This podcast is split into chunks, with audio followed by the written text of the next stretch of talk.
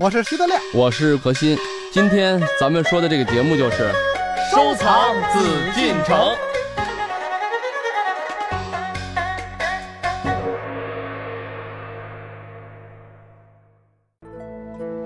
欢迎各位继续来关注我们的《艺海藏家》，我是主持人永峰。我们照例还是收藏紫禁城，但是今天我们的节目会很特别，因为我们打破了以往三人行的方式了解紫禁城和当中的收藏。我们今天扩大了视野和范围，将会和大家一起走进一个庞大的故宫体系，因为他们血脉相连，一脉相承。我们首先要从二零一三年十月七日在台北的一个。特别展览开始，台北故宫博物院与北京故宫博物院合作举办的十全乾隆清高宗的艺术品位特展，今天在台北正式开幕。这是北京故宫文物第四度赴台，也是展出规模最大的一次。本次特展以乾隆皇帝的艺术品位为主轴，借由其文物收藏、品位鉴赏、整理编目以及创制监造，具体而系统地呈现乾隆皇帝的艺术品位。为举办此次展览，两岸故宫博物院筹划了两年多的时间，最终挑定展出约两百件文物，其中四十五件来自北京故宫博物院，是历次合作中北京故宫文物来台数量最多的一次。这些年的合作可以看出呢，我们的合作完全可以一加一大于二的这样的一种能量的发挥。那我觉得两岸故宫的合作展览。特别是北京故宫的文物，对我们真的有互补的作用。由于岛内相关规定的限制，台北故宫博物院的藏品至今还没有到过大陆。但是，与这次十全乾隆特展相呼应，台北故宫博物院还同步推出了一个乾隆朝新媒体艺术展。提起乾隆呢，这实在是让大家再熟悉不过的一位古代帝王了。有关于他的影视作品比比皆是，那个聪颖机智的、风流倜傥的、雄才大略的、好大喜功的皇帝形象就会跃然于我们的脑海之中。但是，我们真正了解他吗？我们对于他那些固有的印象就是他的全部吗？在接下来我们两期的收藏紫禁城节目当中，就借由台北故宫博物院与北京故宫博物院联手举办的“十全乾隆清高宗”的艺术品位特展，从他个人的角度来看待他的艺术品位，看待他的行事风格和行为理念，从而去更深入的了解乾隆这个在民间最有影响力、最广为人知的帝王。在我们本期节目当中，就有我们非常熟悉的核心，他将为我们解读乾隆皇帝的艺术品位。同时呢，也有来自台北故宫博物院器物处的于佩锦副处长，站在策展人的角度，讲述他们的选题立意和幕后的策划故事。另外呢，我们也采访了台湾典藏杂志《古美术刊》主编廖尧镇先生，为我们从媒体人的角度来解读本次特展。好，接下来呢，就让我们进入到今天的。艺海藏家了解清高宗乾隆的艺术品味。乾隆满文的字意是得到上天的福佑，清高宗乾隆皇帝的确是受到上天特别眷顾的天子。他生于康熙五十年（一七一一年），卒于嘉庆四年（一七九九年），几乎贯穿十八世纪。在位六十年间，文治武功俱臻高峰，是中国历史上最长寿、最有福、亲建七代，享有五福五代堂，可谓鸿福齐天的皇帝。他一生追求实权，自号实权老人。嘉庆元年（一七九六年），高龄八十五岁的乾隆皇帝禅位于皇十五子永琰。在御制文中宣示实权是成为全方位君主的理想，既彰显了康乾盛世，也期勉后世子孙继往开来。乾隆皇帝他自号实权嘛，那我们一般的理解就是乾隆五十七年的时候，他第二次呢接受普尔克的投降，今天尼泊尔这个地方，那他投降之后，他很开心。他就写下“十全大武阳”这样的一个句子。乾隆皇帝他就是开始数数，他认为他在位期间有十次很成功的挥兵出征的战役，所以他得到了十全武功。但是同一年呢，他想要来记录这样一件事情，他选了一块玉材，他想要刻一张印章，叫《十全老人之宝》。所以呢，他又写了一篇文章，叫《十全老人之宝说》。在这个《十全老人之宝说》里面呢，他就谈到说，作为一个皇帝呢，这个武功呢，其实只是其中的一部分，更重要的呢，应该是要尽其所能。做到所谓全方位皇帝的一个理想，全方位的皇帝呢，当然就是包括的层面很多，应该不是只有武功，应该还有这个社会经济甚至文化。在这次展览里面呢，我们就是透过《老人之宝说》的这篇文章呢，来巧妙的跟他的文化政策、艺术品味结合在一起。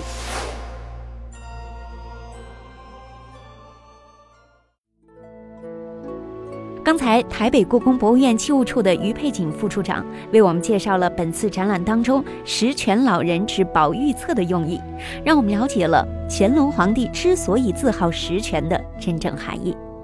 而且我们也都知道，一个人的品味的形成并非是一日之功。那么乾隆皇帝的艺术品味是如何形成的？我们又应该如何来看待这样一位艺术家皇帝呢？接下来有请何欣来为我们说一说。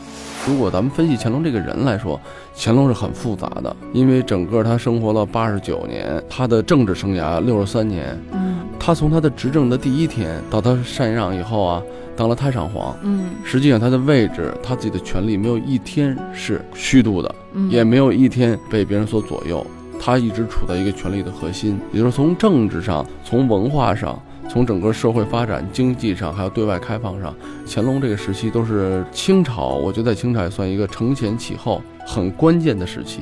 嗯他有很高的成就，不管是在政治还是艺术上，但是同时他也有他的一些问题。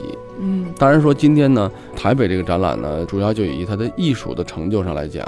既然谈他的艺术，不可能割裂开，怎么能有艺术的这么高的修养、修为？他的艺术的见地，这点呢，我就想跟大家聊一聊呢。就是如果咱们再宽泛的想一想，因为中国像这种艺术成就的艺术家的皇帝不止一位，从最早开始南唐后主，南唐后主对吧？那是他第三位皇帝啊。李煜的是最有名的，实际他的诗词歌赋、琴棋书画样样精通。嗯。而且呢，他自己对自己的认识很清楚，他从来也不想当一位皇帝，他甚至是很憎恶这种官僚啊，很憎恶这种宫廷之间的这种所谓斗争啊。但是没办法，历史给他推到了这么个位置，他做皇帝不成功，但是他的艺术成就，他的这个词赋啊是非常非常有名的，对，是一般的词人啊，一般的艺术家所望其项背的。春花秋。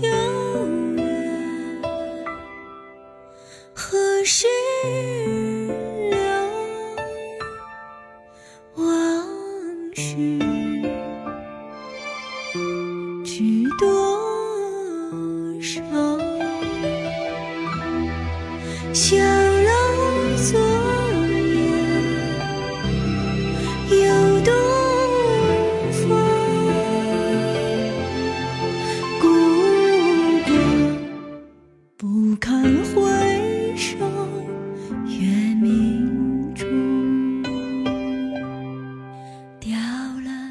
那然后咱们再谈到另一个皇帝呢，徽宗啊，赵佶，实际他也是亡国之君，政治上一败涂地，但是艺术成就上，他确实确实他的书法艺术抵达了一个高峰，绘绘画艺术已经可以称之为一代艺术家，而且他是有了他自己独特的风貌。嗯，就是他的瘦金帖还被后来的金章宗认为是最好的书法而临摹。对对对，现在也可能看见过啊。嗯，这所谓这个瘦金体的这种书法，甚至现在包括这电脑里面这个字体里面都有瘦金体了啊。对，他的字体呢，外行人也会觉得很好看，嗯，很秀美；内行人更清楚他其中所蕴含的这种艺术的成就是多么高妙啊、高深。所以就是这么来看呢，这两位艺术家或者这两位皇帝。他所做皇帝的成成就远远的不如乾隆，那就简直是天地之别。因为都是亡国之君，但是呢，他们的艺术成就甚至要高过乾隆很多。嗯，而乾隆，我觉得咱们在分析这个人的时候就知道，乾隆不是一位真正的艺术家。为什么这么讲呢？实际上，如果咱们放在历史上去看啊，乾隆更是一位政治家。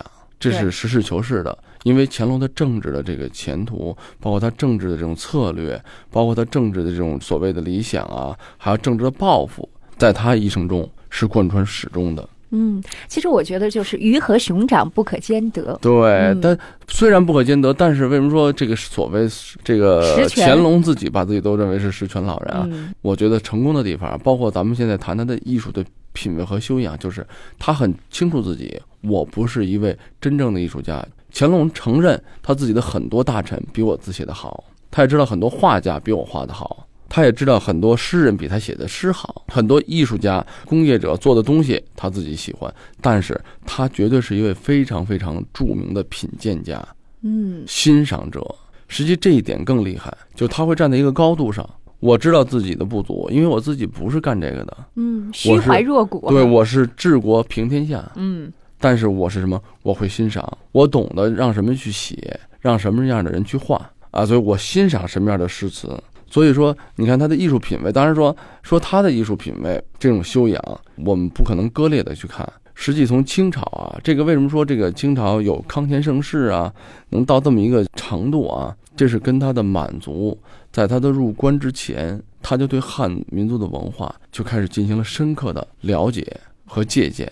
嗯，包括咱们说沈阳故宫。那沈阳故宫什么故宫？那以前是关外的嘛，对吧？对啊，关外按理说就咱们说了，你看就跟金朝，它也是少数民族文化，嗯、但是金人的文化呢，蒙古人的文化，元朝他们呢就是在于什么呢？好，我从政治上，我利用你的政治家，嗯，我利用你们的这个汉人，他们也是在一种文化的一种结合，但是他没有像清朝这么彻底，嗯，对对，就你看元大都，元朝在关外，这以前就是草原，就是帐篷。打到北京，我就捡现成了，我就用北京了，我就用这个地儿建都啊，元大都。然后我呢还重视武力尚武。当元代的时候呢，特定的历史时期所产生的这种文化，像赵孟俯啊，以前出现的袁四家等等啊，他就是说很自由，他不设特别过分的文字狱，因为他还是很粗犷的一种角度，就是好，你有本事，你是汉人，我也用你，但始终我的蒙古民族，我的这个是最高贵的。第一等的，第一等的，你们是第二等的，我只能利用你们的文化，但是你们别想去同化我的文化。嗯，我还是草原，我还是打仗，但至于你怎么发展，我不太管。以至于那个时候的艺术产生啊，全是在民间，张孟俯啊等等，董其昌。宫廷形成不了任何的气候。对对对，宫廷它没有这种皇帝从上而下的气候，嗯，变成一种民间跟这个政治跟宫廷的这种反差，嗯，以至于那个时候的咱们的文化感觉更自由。也就是说，那个时候。为什么咱们老说元人上艺啊？就是元代的时候的艺术家那种思想性很强，表达的之所以强，是因为没人管他。但是呢，统治者不在意。统治者我不在意你的文化，对我只在于政治，在于统治。嗯，那好，艺术家们能做什么呢？我们只能在于我们的思想，因为我们打不过，因为我们是被人统治的。嗯，哎，所以这就是元代的一个特点。到了明，那就不说了。明因为是汉人文化，回到了这种所谓的普世啊，就变得很工整了。这些作品，那就又回到了一种传统的文化的这序列中。但到了清就不一样，清朝这个文化的这种概念，从最早的关外的啊努尔哈赤、皇太极，然后咱们到了哪儿呢？就是入关以后的顺治，嗯，对吧？对，顺治、康熙、雍正、乾隆，嗯乾隆是第四位在京的这个皇帝。从顺治实际上开始，已经很清楚的，我要借鉴汉民族的文化。嗯，我的沈阳故宫那个时候，他已经把中央的文化、技术、欣赏品味融入到什么？融入到满族的文化中。对，为什么现在你看北京人很多满族人啊，但是文化上没有什么区别，满汉是一家。嗯，感觉满族汉族除了一个民族不一样，实际没有什么区别。为什么呢？就从那个清朝的时候已经奠定起来这个基础。也就是说，汉族人的审美艺术品味也逐渐的带动了满族人他们的这种艺术品味的一种变化。对，满人呢，他这个政治的思想就是乾隆的艺术品味的形成，他的提高，他这种造诣。绝对离不开什么？他前几代，不管是康熙，不管是顺治啊，他们前代的整个这种对文化、对汉文化、对中华咱们本土文化的一种尊敬、继承，他离不开。如果离开了这些东西，就不可能形成乾隆这个特定的皇帝，对吧？因为他在顺治的时候，你看已经借鉴一个中原的文化，嗯，汉地文化，从汉地文化的这种被影响开始。然后导致了康熙那个时候就开始学汉语，嗯，穿汉服，包括定都在北京以后啊，他开始怎么去尽一切能力的啊，他只保存了什么，就是所谓的特定的一种贵族阶层，就是八旗八旗子弟。但是他们对八旗子弟，实际上他还不光是贵族，他是要征兵的。满族人还是能征善战，因为他毕竟知道嫡系部队是什么。因为从政治上，他一定说我要用嫡系，我还用我自己的人。但是从文化上，他是全盘接受，甚至。有过之无不及，就是我比你接受的要更好、更充分，我还要发扬，我从我这儿还要创造更新的艺术的品位、艺术的门类。对，这就是他乾隆啊，所谓这个时期特定的产生啊、出现这种关系。这应该是一个有因有果的一个关系啊，因为他首先呢，我们从这个乾隆他的这个字义上就可以看得到啊，他是得到上天的保佑。对，乾隆嘛，肯定有爷爷这一辈儿给他的艺术的影响，又有父亲这一辈儿遗传到他的身上，可以得到更好的发挥。一种文，实际上就等于就是一种文化的传承啊，不是他一个人所决定。当然说乾隆这个人天资，咱们也都知道啊，不管是从影视剧，不管从历史啊、正史啊等等。也确实，乾隆是位天才，很聪明的人呢。就是他又很有孝心啊，然后他自己的这个学习啊，包括自己对知识的渴望啊，这都是他的天赋。嗯，但是这种天赋一定离不开什么环境，离不开他的这种这种所谓宫廷啊。当时因为他所生活的环境，不是咱们现在自由自在的社会上，你说在大千世界中随便去，不是这样。他是有选择的，他的生活环境是被人家所。他是被人所规划的，对，在在他小的时候读什么样的书，对，受什么样的教育，写什么样的字，这个已经是有所有的很多先生啊，就就就当时所谓这个宫里的人是给安排的，嗯，对，啊，以至于他的学习，他自己的这种修养修为，一定离不开传承。对，我们就知道弘历啊，当时十二岁的时候被他爷爷。就是第一眼看到的时候就觉得非常的欣赏哈，和爷爷一共是生活了大概有半年的时间。我觉得在这一段时间当中，康熙对他的一些影响应该是对康熙呢，就是看他小聪明，一看他就。懂事儿嘛，然后就当时就说让他在宫里头学习。对，因为那个时候的一些亲王啊、王爷府啊都在这个宫外面，不可能在这个故宫里头，没那么多地儿。而且康熙的孙子实在太多了，九十几位，九十七个。哇，所以说这个就是那么多的子女啊、孩子呀等等啊，真正能让康熙，因为康熙本身这个人。他就像说这个所伯乐跟千里马一样，嗯，他是很会赏识的，对，他知道什么人身上具备什么样的优点，嗯，这个优点才能把皇帝，才能把皇家，才能把整个这个所谓他的政治体系是支撑起来。哎，呃，红红烈啊，来。从明日起，你就同小卫子一块儿读书啊！六十年前，朕就像你这么大时就和东庭一块儿读书的，朕盼望你们俩不负当年，胜似当年啊！去，来来来来来，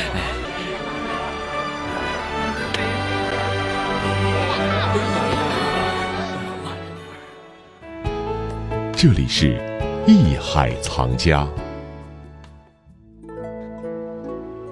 乾隆之世，文治武功显赫，大清基业稳定。乾隆皇帝学养深厚，文武技艺样样精通，表现出文才横溢的创作力量。在他指导与赞助下的宫廷艺术，更显现出盛世帝王高尚的品味和格调。这些丰富的创作与极好的艺术爱好，除了来自乾隆皇帝本身勤奋的求学态度之外，其童年获得皇祖康熙、皇父雍正两帝的用心栽培，帝师名儒的启迪诱导，以及皇族长辈兄友之间的切磋，均为他的学养扎下了良好而坚实的基础。可能也有一些朋友对于乾隆皇帝这些外在的表现提出质疑：他不就是一个爱炫耀、好大喜功的皇帝吗？我们是否应该以这样的眼光来看待乾隆呢？我们从本次展览当中又会解读出怎样的一个乾隆呢？这里是艺海藏家，我是永峰，让我们待会儿见。本内容由喜马拉雅独家呈现。